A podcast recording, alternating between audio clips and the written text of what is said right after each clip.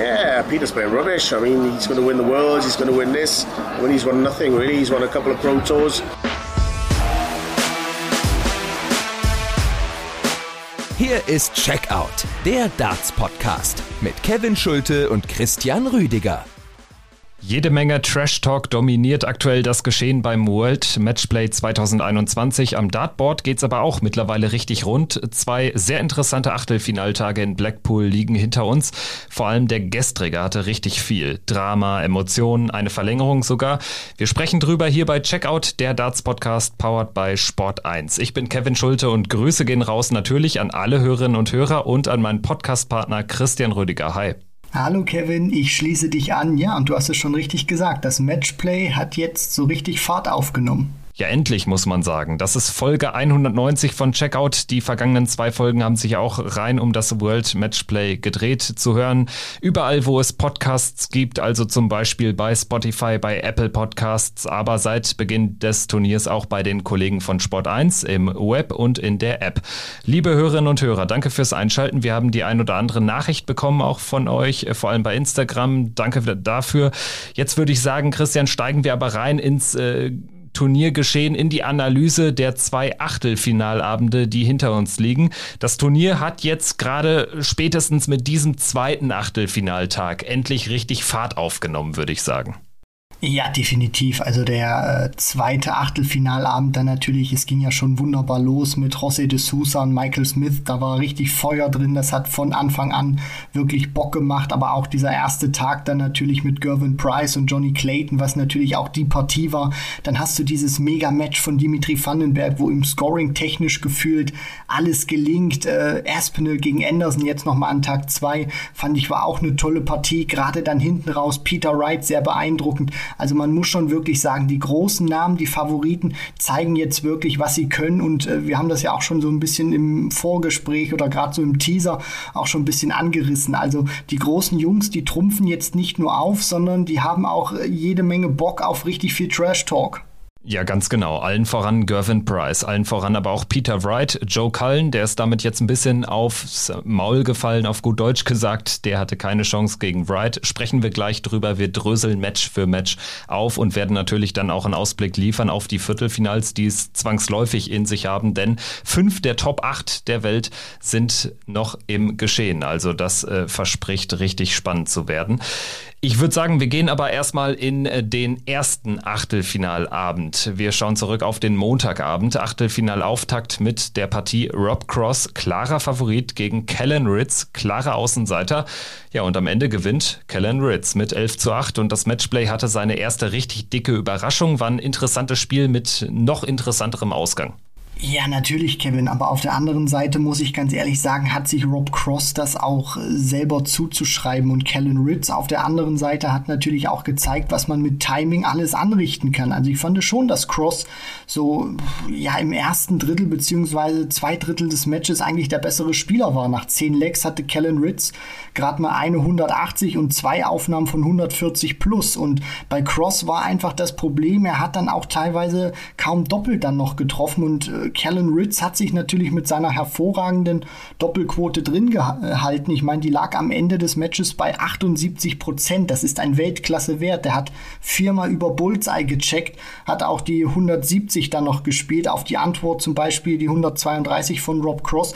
Und da muss man ganz ehrlich auch so sagen, dieses Match hat eine, eine richtige Eigendynamik gehabt. Also Cross hätte sich in der Anfangsphase wirklich absetzen können, gerade dann auch in der zweiten Session, wenn er einfach die, die Doppel getroffen hätte.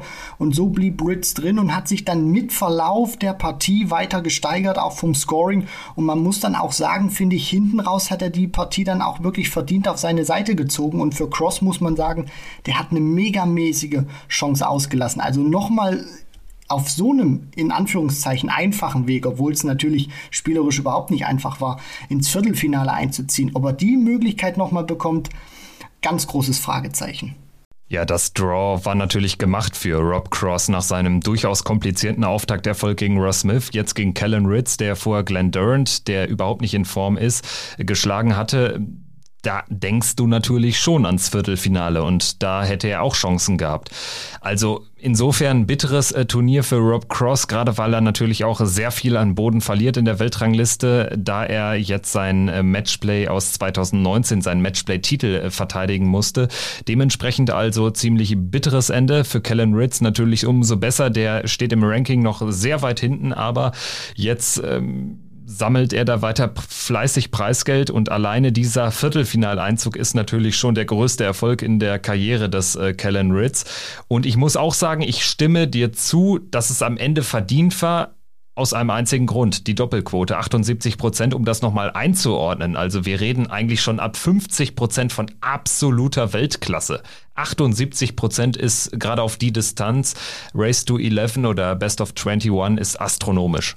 Definitiv. Und man hat auch, finde ich, gemerkt, dass diese super Doppelquote Callan Ritz einfach richtig viel Sicherheit gegeben hat. Der hat dann auch irgendwann gemerkt, Mensch, ich äh, spiele eigentlich vom Scoring her überhaupt nicht das, was ich kann oder spiele überhaupt nicht gut, aber ich bin einfach in, in dem Match einfach voll drin, weil ich zum einen natürlich die Doppel treffe, weil, wir, weil mir Cross auch die Möglichkeiten gibt und man hat das ja dann auch bei ihm gesehen. Also der ist dann auch teilweise wieder zurückgegangen, nachdem er die Darts geworfen getroffen hat vom Oki und hat dann auch gelächelt, weil er einfach gemerkt hat, das ist eine Riesenmöglichkeit. Und dieses Match, finde ich, um das dann nochmal so ein bisschen zu beschreiben, hat dann wirklich diese Eigendynamik angenommen. Das ist dann auch einfach Darts.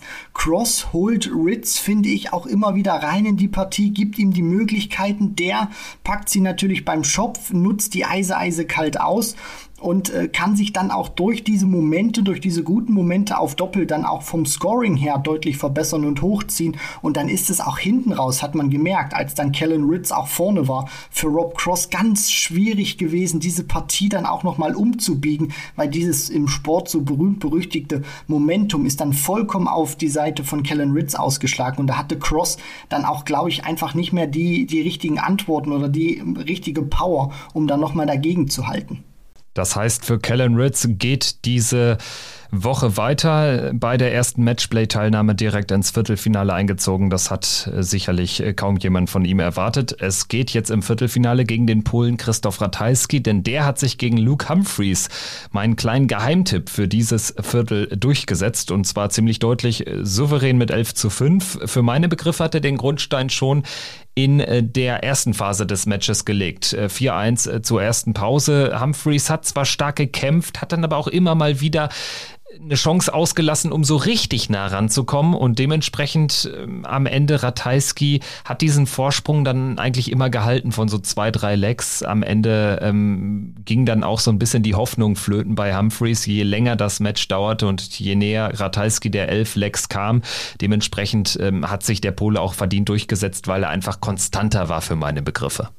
Ja, auch hier Konstanz vor allem auf die Doppel. Also gerade im Scoring hat die beiden nicht so viel unterschieden. Ich meine, Humphreys spielt eine 98 im Schnitt, obwohl er nur eine 22% Doppelquote hat. Also ich meine, das sagt ja eigentlich schon sehr viel aus. Und Christoph Ratajski hat einfach das gemacht, wofür er auch berüchtigt und bekannt ist. Er hat ein wirklich sehr solides Scoring hingelegt und dann natürlich auch die Fehler, die Luke Humphreys ihm angeboten hat, eise, eise kalt ausgenutzt und dann selber natürlich auch Akzente gesetzt, äh, unter anderem ja auch mit der 140, die er dann äh, wirklich wahnsinnig gut über Tops Top spielt. Und es ging ja schon am Anfang wirklich los. Humphreys in den ersten beiden Legs schrubbt der sechs Darts vorbei, Ratajski ist da. Humphreys hat dann natürlich auch immer versucht, dann gerade in der zweiten zweiten Session sich mit einer bissigeren Körpersprache reinzukämpfen. Aber sein, sein großes Problem war eben gewesen, er hat nie eine Konstanz, die er im Scoring hatte. Er hat diese Konstanz aber nicht auf die Doppel hinbekommen. Das heißt, die haben mal in 1, 2 Legs funktioniert, dann ging aber auch mal wieder zwei, drei Legs gar nichts. Und das kannst du dir dann gegen einen Christoph Ratajski in dieser aktuellen Form dann einfach nicht äh, dir erlauben. Wenn du wirklich mal 1, 2 Legs gut in die Doppel reinkommst, die dann auch schnell wegchecken kannst, die Legs, aber dann funktioniert funktioniert in den anderen nichts mehr. So läuft das nicht gegen den Polen in dieser Form. Der ist dann wirklich eise, eise kalt und nutzt das brutal aus. Ratajski erinnert mich in solchen Spielen häufig an den Menzo Suljovic von vor drei Jahren oder so. Also wirklich schwer zu schlagen, schwer zu greifen und hatte auch dann einen gewiss hohen Standard, hat dann auch so, so seine Doppel, die dann auch in, in großer Regelmäßigkeit funktionieren. Also Christoph Ratajski kann sicherlich auch noch weitergehen und dürfte natürlich im Viertelfinale gegen Keller Ritz auf jeden Fall großer Favorit sein. Und das ist eine Riesenchance. Erste Mal Halbfinale, das äh, sollte er sich nicht entgehen lassen. Also das äh, Turnier Draw meint es wirklich gut mit dem Polen. Dolan in Runde 1 geschlagen, jetzt Humphreys geschlagen und im Viertelfinale gegen Kellen Ritz. Das ist eine Riesenchance für Christoph Ratajski. Robert Marianovic geht sogar noch einen Schritt weiter und er hat den Polen ähm, in der Live-Übertragung von Sport 1 gestern Abend zu seinem persönlichen Turnierfavoriten gemacht. Gefühlsmäßig natürlich. Ne? Also ich gehe jetzt auch nicht unbedingt mit, aber ähm, ich kann auch so ein bisschen verstehen, was er meint. Das ist einfach jemand, den du unfassbar schwer schlagen kannst in dieser Form. Richtig, und äh, das äh, Entscheidende wird, glaube ich, auch sein, ob Ratajski diese Form dann auch wirklich halten kann. Also gegen Kellen Ritz ist er für mich nicht nur aufgrund der gezeigten Leistung und aufgrund seiner Ranglistenposition der Favorit, sondern ich glaube, auch hier wird sich dann diese Erfahrung durchsetzen. Ratajski stand schon mal in einem Viertelfinale beim Matchplay, der kennt diese Distanz natürlich auch. Ich meine, jetzt brauchst du in der nächsten Runde im Viertelfinale 16 Legs und Kellen Ritz, ja, der, der kennt sowas wirklich nur vom Zuschauen oder vom Training mal am Practice Board 16 äh, Best of 31 Legs spielen, aber jetzt mal wirklich unter Wettkampfbedingungen in einem Match hintereinander wegschrubben, dass ich, ich weiß nicht, ob das zu viel für ihn sein wird. Und wir dürfen ja auch nicht vergessen, er hat so viele verschiedene Eindrücke jetzt schon, der spielt das Turnier seines Lebens. Und ich glaube, Ratajski wird in diesem Moment wirklich die Endstation sein, weil er dem Jungspund auch mal wirklich zeigt, äh, wie brutal diese Sportart dann auch sein kann, wenn man hier und da eins, zwei Möglichkeiten auslässt. Ritz gegen Ratajski also das erste Viertelfinale heute Abend in Blackpool und das zweite heißt Gervin Price gegen Dimitri Vandenberg und wie es dazu gekommen ist, besprechen wir jetzt. Gervin Price hat seinen walisischen Landsmann Johnny Clayton geschlagen mit 11 zu 3. Das war eine beeindruckende Leistung, leider aus neutraler Sicht überhaupt nicht spannend, was jetzt aber nicht daran lag, für meine Begriffe, dass irgendwie Johnny Clayton total underperformed hätte. Ja, er hat so die, die wenigen Chancen dann auch konsequent nicht mitgenommen, aber Price war da schon beeindruckend. Also ab dem 3-3 hatte er aus allen Rohren geschossen, fast alles mitgenommen, fast alles versenkt, was geht. Clayton vom Scoring her eben gar nicht so weit weg, aber er hat die wenigen Doppelchancen nicht mitgenommen. Da war Price für meine Begriffe eine Klasse besser, gerade auch wenn es darum darum ging, in den Finish-Bereich zu gelangen. Da war Price immer da, immer bärenstark. In dem Moment kamen häufig die ganz hohen Aufnahmen und dementsprechend zufrieden war Price nach seinem klaren Sieg auch auf der Pressekonferenz. No, I didn't know which one of me was going to turn up, but I know now that I'm back. And yeah, they, they can all look out. I, I was rusty over the over the last eight tournaments, but yeah, today I was clinical. I'm, I'm more confident now than ever. So yeah, that, they, they need to play well, really well to beat me. Also Gervin Price voller Selbstbewusstsein, wie wir ihn kennen, hat aber auch zugegeben, er war ein bisschen eingerostet jetzt äh, während der letzten acht äh, Pro Tour Events, hat ja davor auch lange nicht gespielt wegen ähm, seiner äh, Premier League Nichtteilnahme bedingt durch diesen mutmaßlich falsch positiven Corona-Test. Jetzt ist er wieder da und es wird schwer, ihn zu schlagen und da gehe ich komplett mit. Ja, Kevin, absolut. Also bevor ich da natürlich jetzt auch äh, einsetze mit meinem Statement, du hattest ja vor dem Turnier natürlich auch Johnny Clayton auf dem Programm gehabt. Ich meine, jetzt haben wir Price zweimal gesehen, auch dieses Match gegen Johnny Clayton, was für mich persönlich auch ein Statement war. Also nach dem 3 zu 3 wirklich Dominanz pur vom Iceman. Ist der jetzt auch dein Turnierfavorit? Ja, ist er jetzt, weil er hat eben meinen Favoriten in der oberen Hälfte geschlagen, also ist es natürlich Price. Nee, aber im Ernst, äh, natürlich hatte ich ihn auch immer auf der Rechnung. Ich hatte nur das Gefühl, dass so dieses bisschen eingerostete, dass das Clayton helfen kann, der natürlich aus einer wahnsinnigen Zeit kommt und äh, dementsprechend da eine Chance äh, sicherlich auch gesehen hat, aber die Leistung die war eben nicht gut genug. Die war gut, aber nicht herausragend und damit schlägst du offenbar einen Goffin Price aktuell nicht. Das hat er jetzt zweimal bewiesen und dementsprechend für mich Price jetzt auch der Mann, äh, den es zu schlagen gilt. Ja, und der hat auch, glaube ich, gezeigt, was der Konkurrenz auch Angst machen sollte. Er kann einfach beides miteinander wunderbar kombinieren in diesem Match gegen Johnny Clayton. Also er hat wirklich herausragend gescored. Gerade auch die Anfangsphase fand ich war monströs. Dann als sich Clayton diese drei Legs geholt hat, äh, ja, da hatte er jetzt nicht so viel entgegenzusetzen, Price, aber ab dem 3 zu 3 dann wieder war er voll auf Schiene und hat diese Partie wirklich mit seinem Scoring dominiert, hat hat auf die Doppel wirklich super funktioniert. Seine, sein Lieblingsdoppelfeld, was auch für sein Spiel persönlich sehr wichtig ist, die Doppel 20, hat mir gut gefallen bei ihm im Spiel. Also da hat man wirklich auch gesehen, Gervin Price, ich meine, du hättest nur mal ihn in die Augen schauen müssen oder wer ihn in die Augen geschaut hat, als der auf die Bühne kam der hat keine Zeit für Späßchen gehabt oder für, für, irgendwelche, für irgendwelche Witzchen. Der war voll fokussiert. Der wollte einfach allen zeigen, er will die Phil Taylor Trophy am Sonntag, den 25. Juli, in die Höhe strecken und will sich seinen ersten äh, Matchplay-Titel holen. Also der hat wirklich eine Mission. Der ist verdammt heiß auf dieses Ding und er wird es sich, glaube ich, auch krallen, weil so wie der drauf ist, dieses Selbstvertrauen, was er hat, ich weiß wirklich nicht, wer ihn schlagen soll. Price also klarer 11 zu 3 Dominator im Spiel gegen Clayton. Da können wir uns jetzt auch um ein bisschen sportabseitige Themen äh, kümmern, denn natürlich wieder signifikant die Buhrufe. Ja, schon in der ersten Runde haben sie ihn nicht gestört, kann man nicht sagen, aber ähm, es war schon deutlich äh, zu vernehmen. In der ersten Runde gegen Fatimena, jetzt auch gegen Clayton. Äh, Gavin Price hat sich auf der Pressekonferenz auch dazu geäußert. Yeah, obviously annoys, annoys me, but makes me play a little bit better. I'm not saying I want it week in, week out, but makes me concentrate. And you know, it's tough enough playing the best players in the world, but to have your crowd on your back as well is, you know, is, is extra pressure. But yeah, I seem to be dealing with it all right. Ja, Price äh, nimmt es äh, sportlich und äh, zieht noch mehr Kraft daraus und auch das nehme ich ihm ab. Also Gervin Price hat das schon mehrfach bewiesen, dass er auch ja richtig gut drauf sein kann, wenn das Publikum so richtig gegen ihn ist. Meinst du, es wird sich noch verstärken in so einem Spiel gegen Dimitri Vandenberg, der natürlich auch einer der Publikumslieblinge generell ist? Hm, das weiß ich jetzt nicht so genau, Kevin, aber das kann natürlich schon gut sein. Ich meine, Price ist jetzt auch als Weltmeister in den Empress Ballroom des Winter Gardens von Blackpool gekommen. Und ich habe ja auch schon damals gesagt, nachdem er so diesen WM-Titel gewonnen hatte, der hat für mich in dieser Corona-Zeit irgendwie eine, eine Wandlung hingenommen. So vom Bad Boy des Darts quasi zum Sunny Boy als aktueller Weltmeister, als Nummer eins der Welt. Auch die Interviews waren wirklich immer sehr erfrischend mit ihm. Praktisch so das Gesicht der PDC. Und jetzt kommt er dahin, wird sicherlich auch ein bisschen böse überrascht von den Fans. Dimitri Vandenberg auf der anderen Seite, da hast du vollkommen recht, ist natürlich ein Liebling. Price auf aufgrund seiner Vergangenheit, aufgrund seiner Geschichte. Also es, glaube ich, hängt vielleicht auch ein bisschen drauf, äh, kommt drauf an, welche Crowd wir dann haben werden. Also ob die, sage ich mal, vielleicht ein bisschen was gegen Price haben. Aber ich kann mir das schon gut vorstellen, wenn es dann so in die engen Momente geht. Dimitri Vandenberg wird natürlich auch einer sein, der jetzt nicht so mit den Emotionen spielt wie Price. Und wenn es dann wirklich eng wird, Price pumpt sich da mehrfach auf und Dimitri Vandenberg kann gute, kann gute Momente äh, landen, dass dann das Publikum schon wieder eingreift und dann vielleicht die ein oder anderen Buhrufe ähm, ja, tätigen wird, obwohl ich das äh, sportlich gesehen natürlich nicht schön finde. Aber Price hat das einzig Richtige gesagt, im Stile eines Champions. Äh, es es ähm, ja, stört mich zwar, aber ich ziehe daraus einfach Kraft. Novak Djokovic sagt auch immer im Tennis, äh, wenn, wenn ich Buhrufe höre oder wenn, wenn, wenn die Leute mich ausbuhen, dann höre ich eigentlich immer Jubelrufe und ziehe daraus meine Kraft. Und jetzt äh, braucht er natürlich auch Kraft, um Dimitri Vandenberg äh, zu schlagen in äh, dem heutigen zweiten Match heute Abend.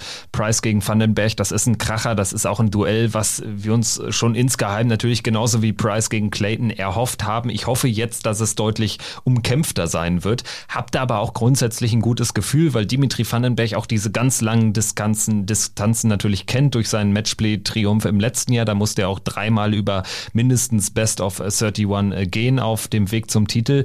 Er hat dieses Viertelfinale gegen Price erreicht durch einen 11 zu 8 Erfolg gegen Dave Chisnell in einem Match, in dem es mehr Breaks gab als äh, normale Legs, sage ich mal. Also das war ein Break-Festival, ziemlich dramatisch war so das, das bis dato beste Match des Turniers für meine Begriffe mit dem am Ende etwas nervenstärkeren Dimitri Vandenberg, so würde ich es beschreiben. Ja, also Dimitri hat wirklich eine unfassbare Leistung vom Scoring her hingelegt. 1480er, das war wirklich ein Massaker, was der Dreammaker da auf die Triple 20 veranstaltet hat. Und aus meiner Sicht, dieses 11 zu 8 spiegelt überhaupt nicht diesen Matchverlauf eigentlich wieder. Chizzy hat, hat gut gespielt, hat solide gespielt, aber Dimitri, Vandenba äh, Dimitri Vandenberg war wirklich herausragend nur.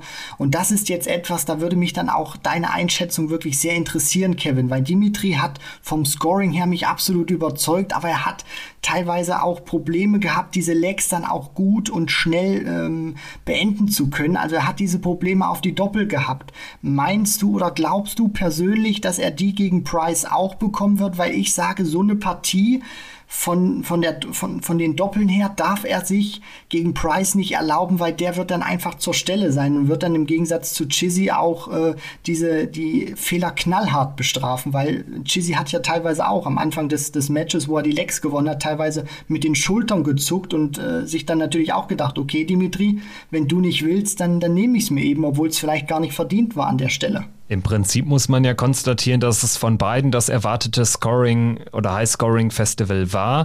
Chisnell auf den Doppeln eben noch noch schwächer. Vandenberg hat dann für meine Begriffe dann doch den ein oder anderen wichtigeren Moment mehr genommen, aber er hat auch häufig lange dafür gebraucht. Das stimmt auch. Ich fand nur, ähm, seine Setup-Shots ähm, auch besser. Also in den Momenten war er dann immer irgendwie da oder wenn Schissel mal mit einer 60 reingegangen ist, hat er häufig dann auch Druck drauf geben können. Das sind natürlich auch alles Elemente, die man gegen Price braucht. Es wird da aber auch darauf ankommen, dass er einfach mit seinem Scoring da ist. Darf man nicht unterschätzen, weil sonst äh, rennt dir Price sowieso weg. Ich glaube schon, dass Dimitri Vandenberg auch über eine lange Distanz dann doch noch ein paar Prozent bei der Doppelquote draufpacken kann. Mir ist ein bisschen aufgefallen, ist mein Eindruck jetzt äh, bei diesem Turnier, dass er nicht mehr ganz so lange sich Zeit nimmt, teilweise vor Situationen. Das, das kann ein Gefühl sein. Teilst du das auch, dass, es, dass er da wieder ein bisschen schneller geworden ist, ein bisschen rhythmischer? Also im Vergleich zum vergangenen Jahr, wenn ich das mit dem Matchplay 2020 vergleiche, ist das schon ein anderes Tempo, was Dimitri Vandenberg an den Tag legt. Er ist, äh, finde ich, sage ich mal, schneller geworden. Man kann das auch rhythmischer bezeichnen. Im vergangenen Jahr fand ich es teilweise wirklich schon sehr grenzwertig, weil ich mir dachte, Mensch, Dimitri, äh, überanstrengst du dich da vielleicht nicht? Also sind das vielleicht zu heftige Konzentrationsphasen? Er scheint da, glaube ich, jetzt auch einen guten Mix für sich persönlich äh, gefunden zu haben, atmet auch immer durch, bevor er dann wirft, damit die Schultern nochmal runterhängen, damit er dann einfach locker wird. Also will da auch gar nichts dem Zufall über überlassen und es zeigt wirklich einfach, dass sein, dass sein Wurf funktioniert. Also es, es zeigt einfach dieser zweite und dieser dritte Dart, den er einfach immer wieder spielt. Er kann diesen ersten Dart, den er wirft, super benutzen. Wenn er den knapp über die Triple 20 wirft, dann sind die anderen beiden eigentlich in der Triple 20 drin, weil er genau den Dart dann obendran anspielt und dann die anderen Darts zwei und drei wunderschön immer reinsteckt. Deswegen, also ich gebe dir schon recht, er hat vom Tempo her ein bisschen zugelegt, aber es schadet ihm, glaube ich, absolut nicht, weil er ganz genau weiß, wie er das handeln muss. Und er wurde auch angesprochen, natürlich nach seinem Sieg auf das nächste Match gegen Gervin Price. Und wir hören mal rein. It's the world champion against the world matchplay champion. It's the world number one against the world, I think, current number six. I think I've got to number six in the world. That's just quality game. That's a, that's a Premier League match, and I'll be ready for Casey. I'm gonna give 100% ja, Premier League Match in doppelter Länge, wenn man jetzt die Distanz sich anschaut. Ich glaube, das wird nicht unbedingt ein Faktor werden, habe ich schon ausgeführt, warum nicht. Aber am Ende schon Price der Favorit 70-30 oder so. Also äh, vielleicht von dir kurzes Fazit ähm, zur Vorschau Price gegen Vandenberg. Wie deutlich siehst du Price vorne? Ich sehe ihn tatsächlich jetzt nicht ganz so deutlich vorne 70-30, aufgrund dessen, dass Dimitri natürlich auch ein bisschen mehr Matchpraxis hat. Ich glaube, das kann schon eine, eine Rolle spielen oder ein wichtiger Faktor sein. Ich würde das so ranken 60-40 für Gervin Price. Gut, dann würde ich sagen, machen wir einen Haken hinter den Montagabend und schauen auf den gestrigen Dienstagabend die beste Session des Turniers für meine Begriffe. Da dürfte es keine zwei Meinungen drüber geben. Auftaktspiel Michael Smith gegen José de Sousa. Ein Hin und Her. Zunächst Smith vorne zur ersten Pause, dann gleich de Sousa aus 5-5. Geht nach dem zweiten Break dann auch in Führung, kriegt das Match aber trotz zwischenzeitlicher 10-8 Führung nicht zu. Es steht 10-10 und wir haben die erste Verlängerung. Endlich beim World Matchplay. Fünf Tage haben wir drauf gewartet. Warum auch immer gibt's dann noch mal eine kurze Pause. Das war ziemlich merkwürdig, hat auch Michael Smith äh, sichtlich aus dem Flow genommen. De Sousa konnte es aber eben nicht ganz ausnutzen, konnte es nur so drei, vier Minuten ausnutzen, hat nur für einen Leck gereicht und hatte dann einen Dart zum Match auf die Doppel 12. Nutzt den nicht. Äh, Smith checkt dann einen High Finish unter Druck und in dem Moment gewinnt er für meine Begriffe das Spiel, auch wenn es natürlich noch ein paar Minuten gedauert hat, am Ende 13-11, aber das war für mich äh, die entscheidende Situation. Ja, das war auch, finde ich, ganz komisch, dass du hast es ja wirklich richtig angesprochen, dann nach diesem 10 zu 10 in dieser Phase, wo sich die Partie auch wirklich hochgeschaukelt hatte. Wir hatten ja wirklich schon auch dramatische Lecks davor gehabt. Und dann geht's noch mal in die Pause. Vollkommen richtig analysiert. Kevin de Sousa nimmt den Schwung deutlich besser mit oder dem hat die Pause vielleicht auch gut getan. Smith konnte sich nicht an diesem Moment dann noch mal hochziehen oder, oder festklammern und den einfach noch mal reiten, diese Welle. Und de Sousa war dann auch wirklich abgezockt gewesen und das sah dann wirklich so aus, als ob er die Partie dann wirklich finishen konnte, aber es hat eben nicht gereicht. Den, den Matchstart lässt er aus und dann, ich glaube, diese 180 von, äh, diese 108, die Michael Smith dann spielt zum 11 zu 11 wirklich unter Druck, die muss, die kann man gar nicht hoch genug ranken. Also in, in so einer Phase das zu spielen unter Druck, äh, du hast vielleicht auch momentan nicht äh, die, die beste Phase in deiner Karriere oder spielst vielleicht nicht die erfolgreichsten Darts und dass er dann das wirklich so checkt, das hat mir wirklich gut gefallen. Und was mir beim Bully Boy auch gut gefällt, ich weiß nicht, ob du es auch so wahrgenommen hast, Kevin, er war zwar ein bisschen gestenreich unterwegs gegen José de Sousa, aber er hat jetzt nie die Kontrolle über sich und seinen Kopf verloren. Ja, wobei ich da sagen würde oder einschränken würde, auch nur, weil De Sousa ihm dann in dem richtigen Moment auch immer dann noch die eine Chance gegeben hat.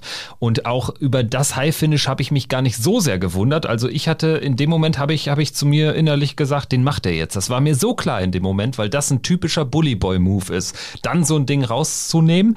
Im nächsten Leg, ich glaube, das war das nächste Leg, dann hat er ja neun Darts gebraucht, um am Ende äh, äh seinen Finish wegzuchecken. Also äh, da genau. war De Sousa irgendwie gefühlt 300 100 Punkte weg und er lässt ihn da fast noch reinkommen ins Leck. Also äh, das war dann irgendwie äh, eine ganz typische Phase in der Karriere des Bully Boy. Diese fünf Minuten, die charakterisieren ihn eigentlich. Und am Ende zieht das irgendwie. Ich glaube aber trotzdem nicht, dass wir jetzt hier einen grundlegend anderen Michael Smith gesehen haben. Hm, das äh, oder da, sage ich mal, halte ich ein bisschen dagegen, weil mir hat das auch in Runde 1 gegen Ryan Searle, finde ich, gut gefallen. Das war eine schwierige Partie für ihn gewesen und ich erinnere mich einfach immer an, an solche komischen Momente, weil mir ja das gegen Jason Lowe damals bei der WM ist ja noch gar nicht so lange her, nur ein paar Monate, das wirklich so in Erinnerung schwebt, wie der da wirklich die Kontrolle über sich verloren hat. Und ich weiß jetzt nicht, ob er persönlich da an sich gearbeitet hat, nur mir fällt es einfach auf, dass er zumindest in diesen Momenten, wo er früher teilweise explodiert ist, wo er eine 140 geworfen hat und sich dann hingestellt hat und äh, enttäuscht war, weil er nur eine 140 geworfen hat. Ich finde, er hat sich momentan noch ein bisschen besser im Griff. Das liegt sicherlich auch daran, dass er die, die Momente momentan besser übersteht oder dass er, sag ich mal, den, den Spielverlauf dann nicht negativ reingedrückt bekommt für sich, sondern dass das wirklich auch alles für ihn gut ausgeht. Aber ich würde schon sagen, er hat zumindest im Vergleich zu den vergangenen TV-Turnieren einen Schritt nach vorne im Kopf gemacht. Ja, haben wir einen kleinen Dissens, das gehört ja auch dazu. Äh, was sagt ihr dazu, liebe Hörerinnen, liebe Hörer? Äh, schreibt uns gerne einfach mal bei Instagram zum Beispiel eure Meinung zum Bully Boy. Wir sprechen jetzt über das nächste Match äh, des gestrigen Abends. Gary Anderson gegen Nathan Espinel, auch ein weiterer Cracker, die 6 gegen die 11 in der Setzliste und am Ende gewinnt die Nummer 11, Nathan Espinel mit 11 zu 9. Und gerade hinten raus diese letzten Legs, also ähm, wer das nicht gesehen hat, unbedingt nochmal reinziehen, äh, die letzten zehn Minuten quasi äh, da hagelte es ja. High-Finishes oder High-Finish-Versuche. Erst äh, Gary Anderson mit äh, dem 8 zu 9 aus seiner Sicht, äh, 149er Finish rausgenommen, dann The Esp mit einem 117er Check zum 8 zu 10, Endo zuvor die 136 auf Doppel 8 verpasst. Und dann ähm, kommt er trotzdem nochmal zurück. Ihm gelingt ein weiteres äh, Break, dem Flying Scotsman, verpasst zunächst die 121 auf Doppel 14, Esp, äh, Espinel verpasst äh, ähm, den Sieg mit einem äh, Checkversuch auf das Bullseye und Endo dann mit seinem dritten Dart auf die Doppel 14 auf dem Scoreboard 9 zu 10 der Spielstand. Und dann hat er eben die Chance mit eigenem Anwurf nochmal richtig reinzukommen, aber das Leck von Anfang an ein bisschen verkorkst, Espinel jetzt auch nicht alles überragend, aber deutlich besser unterwegs, checkt dann am Ende die 96 in zwei Darts. Ich muss sagen, das war der beste Gary Anderson seit langer Zeit. Also das klingt komisch bei einem Zweitrunden aus, aber der hat mir so gut gefallen wie lange nicht. Also äh, der Average äh, sicherlich jetzt auch nicht alles überragend. Das war von beiden ein sehr gutes, aber kein überaus herausragendes Spiel, beide so bei 98 im Average. Aber äh, mir hat dieser Kampfgeist von Gary Anderson unfassbar gut gefallen und das Timing war auch wieder besser, auch wenn es am Ende jetzt nicht ganz gereicht hat, aber beide waren da eben auf einem ähnlichen Niveau und Anderson ist das am Ende so richtig mitgegangen. Das hat mir gut gefallen. Und was mir auch sehr gut gefallen hat bei Gary Anderson ist, dass er sich auch wirklich wieder wehren konnte. Also man hatte ja auch so, sag ich mal, in der Premier League teilweise immer wieder das Gefühl, wenn dann einer ist, der, der spielt vielleicht 110 im Average, das hat zwar Espinel jetzt nicht gespielt, klar, aber man hatte immer so dieses Gefühl, wenn dann der, der Gegner immer gut drauf war oder dann auch wirklich gute, gute Phasen, gute Legs hatte, dass sich Gary Anderson nicht, nicht wirklich wehren konnte oder nicht so an, an diesen Momenten hochziehen konnte mit mitgehen konnte, das, das Tempo halten konnte. Und hier war das wirklich anders gewesen. Also ab dem Moment, wo Aspinall auch das Tempo verschärft hat, konnte Gary Anderson das mitgehen. Und das war wirklich eine, eine super Partie in dieser letzten Session, die du ja da auch dann gerade aufgezählt hast, Kevin. Die haben es sich um die Ohren gehauen. Also wirklich, da hat es der eine dem anderen richtig gegeben. So viel Drama, so viel Wendung. Und ja, Gary Anderson, es war einfach schön zu sehen, nach dieser auch nicht, nicht so guten Anfangsphase von beiden, die dann auch sicherlich natürlich diesen Average erklärt, ähm, dass der dann nicht ganz über 100 ist von, von beiden. Aber man muss wirklich sagen, Gary Anderson hat bei diesem Matchplay, finde ich, einen Schritt nach vorne gemacht, weil man ja auch nicht wusste, wo steht er eigentlich nach dieser ersten Runde gegen Stephen Bunting, weil der ja quasi gar nicht existent war. Bei Nathan Espinel muss man natürlich auch sagen, auch der ähm, hat hier einen richtig äh, fetten Schritt nach vorne gemacht, denn ähm, wir haben ihm jetzt auch nicht das Allermeiste zugetraut, äh, zugetraut, das müssen wir selbstkritisch sagen. Aber er steht im Viertelfinale nach zwei guten Leistungen, jetzt vor allen Dingen gegen Anderson auch ein Spiel gewonnen, wo er richtig Feuer unterm Hintern äh, gespürt hat. Und damit geht es jetzt in ein Viertelfinale am Freitagabend gegen Michael van Gerven. Der hat sich nämlich gestern Abend gegen Ian White durchgesetzt, 11 zu 8. Ähm, Ian White hatte Chancen, das war von uns so prognostiziert worden, dass er da durchaus eine Siegchance hat und ich bleibe auch dabei, er hat da echt was liegen lassen. Michael van Gerven nicht so schwach wie jetzt in einigen Duellen in äh, dem letzten Jahr, zum Beispiel gegen Whitlock oder auch gegen White bei der EM, war äh, jetzt nie irgendwie richtig hinten dran, höchstens mal ein Leck in Rückstand, aber ähm, es gab schon die Momente, wo Ian White einfach hätte zur Stelle sein müssen. Alleine in dem ähm, letzten Leck, wo Van Gerven dann aufs Bullseye endlich mal mit seinem x-ten Matchstart äh, das Spiel zumacht. Da ähm, ja, verpasst White diverse Chancen aufs Doppel. Das hätte das Spiel nochmal richtig eng machen äh, können. Michael van Gerven am Ende durch mit einem weiteren Arbeitssieg. So würde, es, so würde ich das zusammenfassen. Was sagst du dazu? Also was ich äh, bemerkt habe bei Michael van Gerven ist, dass er weiterhin nicht brilliert. Er kommt durch, er spielt wirklich teilweise äh, gute, gute Lecks, aber er schafft es einfach nicht, das von vorne bis hinten so zu spielen, wo, wo ich jetzt sagen würde, wie bei Gervin Price, der hat jetzt ein richtiges Statement gesetzt oder damit kann man wirklich arbeiten.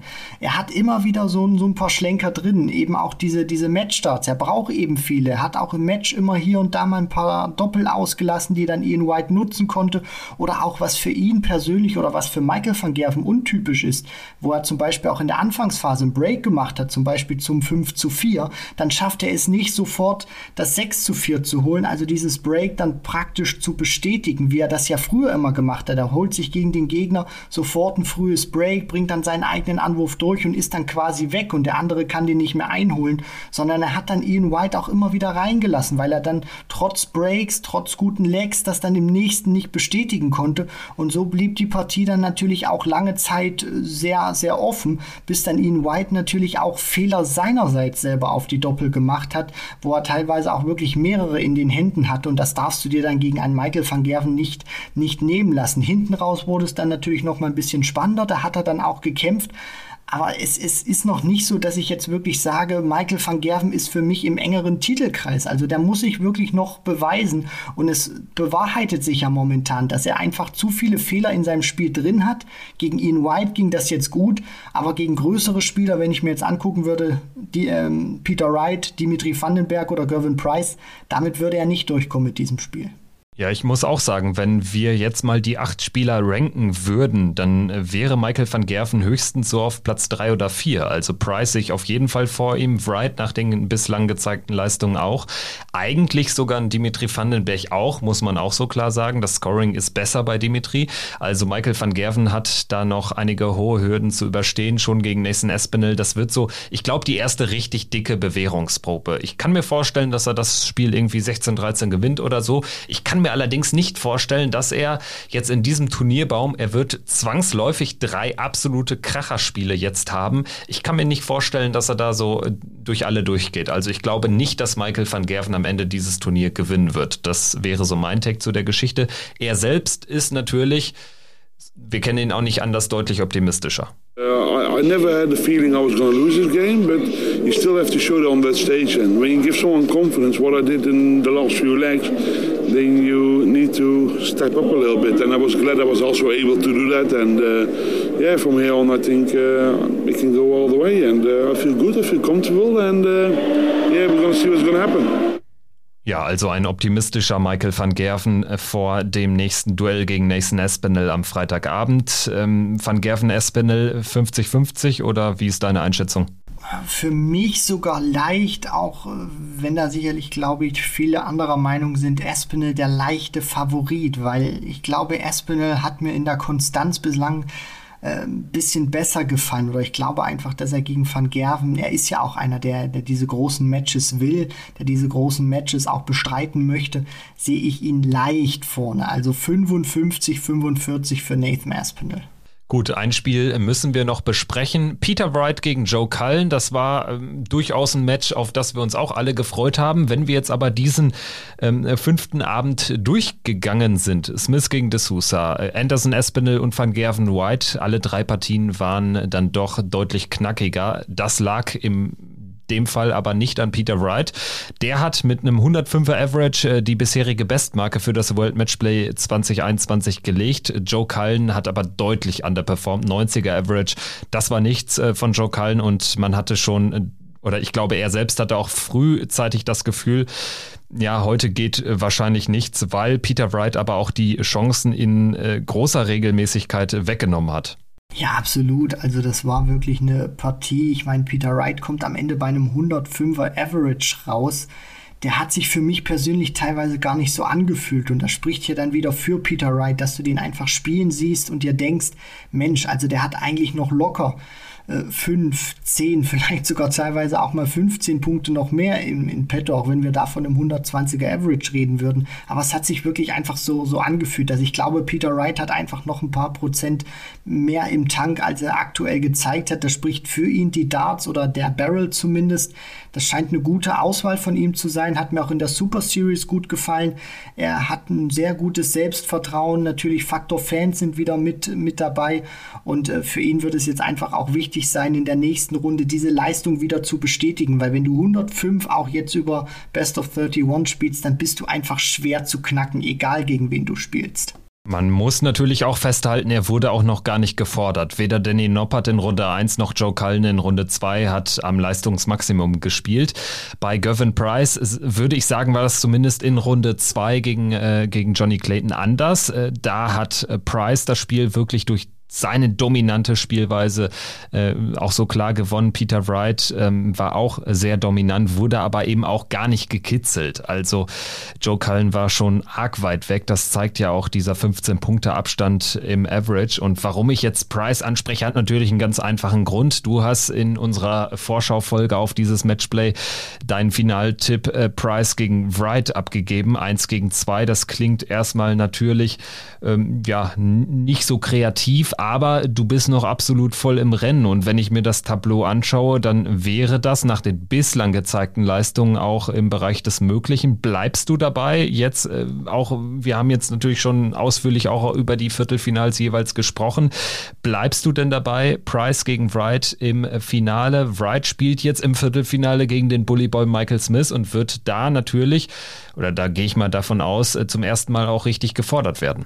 Das ist richtig, Kevin. Trotzdem zu deiner Frage, ich bleibe zu 100 Prozent dabei, ähm, dass Peter Wright gegen Gervin Price aus meiner Sicht auch das Finale spielen sollen. Ich will dieses Finale sehen, einfach weil ich glaube, das wäre qualitativ eine, eine richtige Bombe, auch für die Fans Aber auf der anderen Seite, ich meine, die beiden haben sich jetzt auch mit, mit den Worten, beziehungsweise Price hat ja jetzt auch richtig offensiv gegen Peter Wright geschossen. Ich will das einfach sehen, weil wir haben das ja schon mal bei der WM 2020 gemerkt, was die beiden da so für ein kleines verbales Scharmützel dann auf der Bühne hatten. Und ich möchte einfach, dass dieses Finale dann, dann brennt. Und ich glaube einfach, ein Price, der auch gereizt ist durch solche Aussagen, ein Peter Wright, der auch äh, sehr großes Selbstvertrauen hat. Also die Partie, die will ich einfach sehen im Finale. Also beide haben eine sehr große Klappe, aber auch viel dahinter. Gervin Price hat jetzt auch nochmal zurückgestichelt gegen Peter Wright, der ja, wir haben schon darüber berichtet, vor dem Turnier gesagt hat, er wird Ende des Jahres Weltmeister und jetzt gewinnt er natürlich auch das World Matchplay. Also er hat den Mund ziemlich voll genommen. Der Mund wurde aber von Gervin Price zumindest verbal jetzt auch so ein bisschen gestopft, denn der hat eine klare Meinung über dieses ähm, Gerede von Peter Wright. Yeah, Peter's playing rubbish. I mean, he's going to win the world. He's going to win this. When he's won nothing really, he's won a couple of pro tours. I, I don't. I'm not worried about Peter. I'm not worried about Michael. I'm worried about myself. Also zwei Aspekte zu diesem Statement. Ich äh, würde sagen, äh, Gervin Price weiß natürlich ganz genau, was er damit anrichtet. Er stichelt einfach zurück, indem er sagt, Peter Wright spielt Müll. Das hat Peter Wright zwar selbst gesagt nach seinem Erstrunden-Match, wo er aber wohlgemerkt knapp 100 im Average äh, gespielt hat. Ist aber natürlich Quatsch. Peter Wright äh, äh, spielt ein klasse Turnier. Bislang ist äh, offensichtlich in sehr guter Form. Aber, und da komme ich zum zweiten Teil seines Statements, Gervin Price, kann da auch so selbstbewusst sein und sagen, hier, der Turniersieg geht quasi über mich. Das glaube ich schon auch. Also Gavin Price, gerade vom Mindset her, ist dann auf jeden Fall der Spieler, äh, der auch ähm, mitentscheiden wird, wer am Ende die Phil Trailer, die Phil Taylor Trophy mit nach Hause nehmen darf. Definitiv. Das ist natürlich auch ein knackiges Statement, was Price da natürlich auch setzt, weil er ganz genau weiß, Peter Wright hört das, beziehungsweise wird jetzt auch in der Pressekonferenz mit großer Sicherheit darauf angesprochen werden. Und dann wird es natürlich wieder die verbale Spitze zurückgeben. Ich glaube, die beiden mögen das auch so, dass sie sich das gegenseitig zuschießen. Price kennt das natürlich auch aus, aus dem Rugby.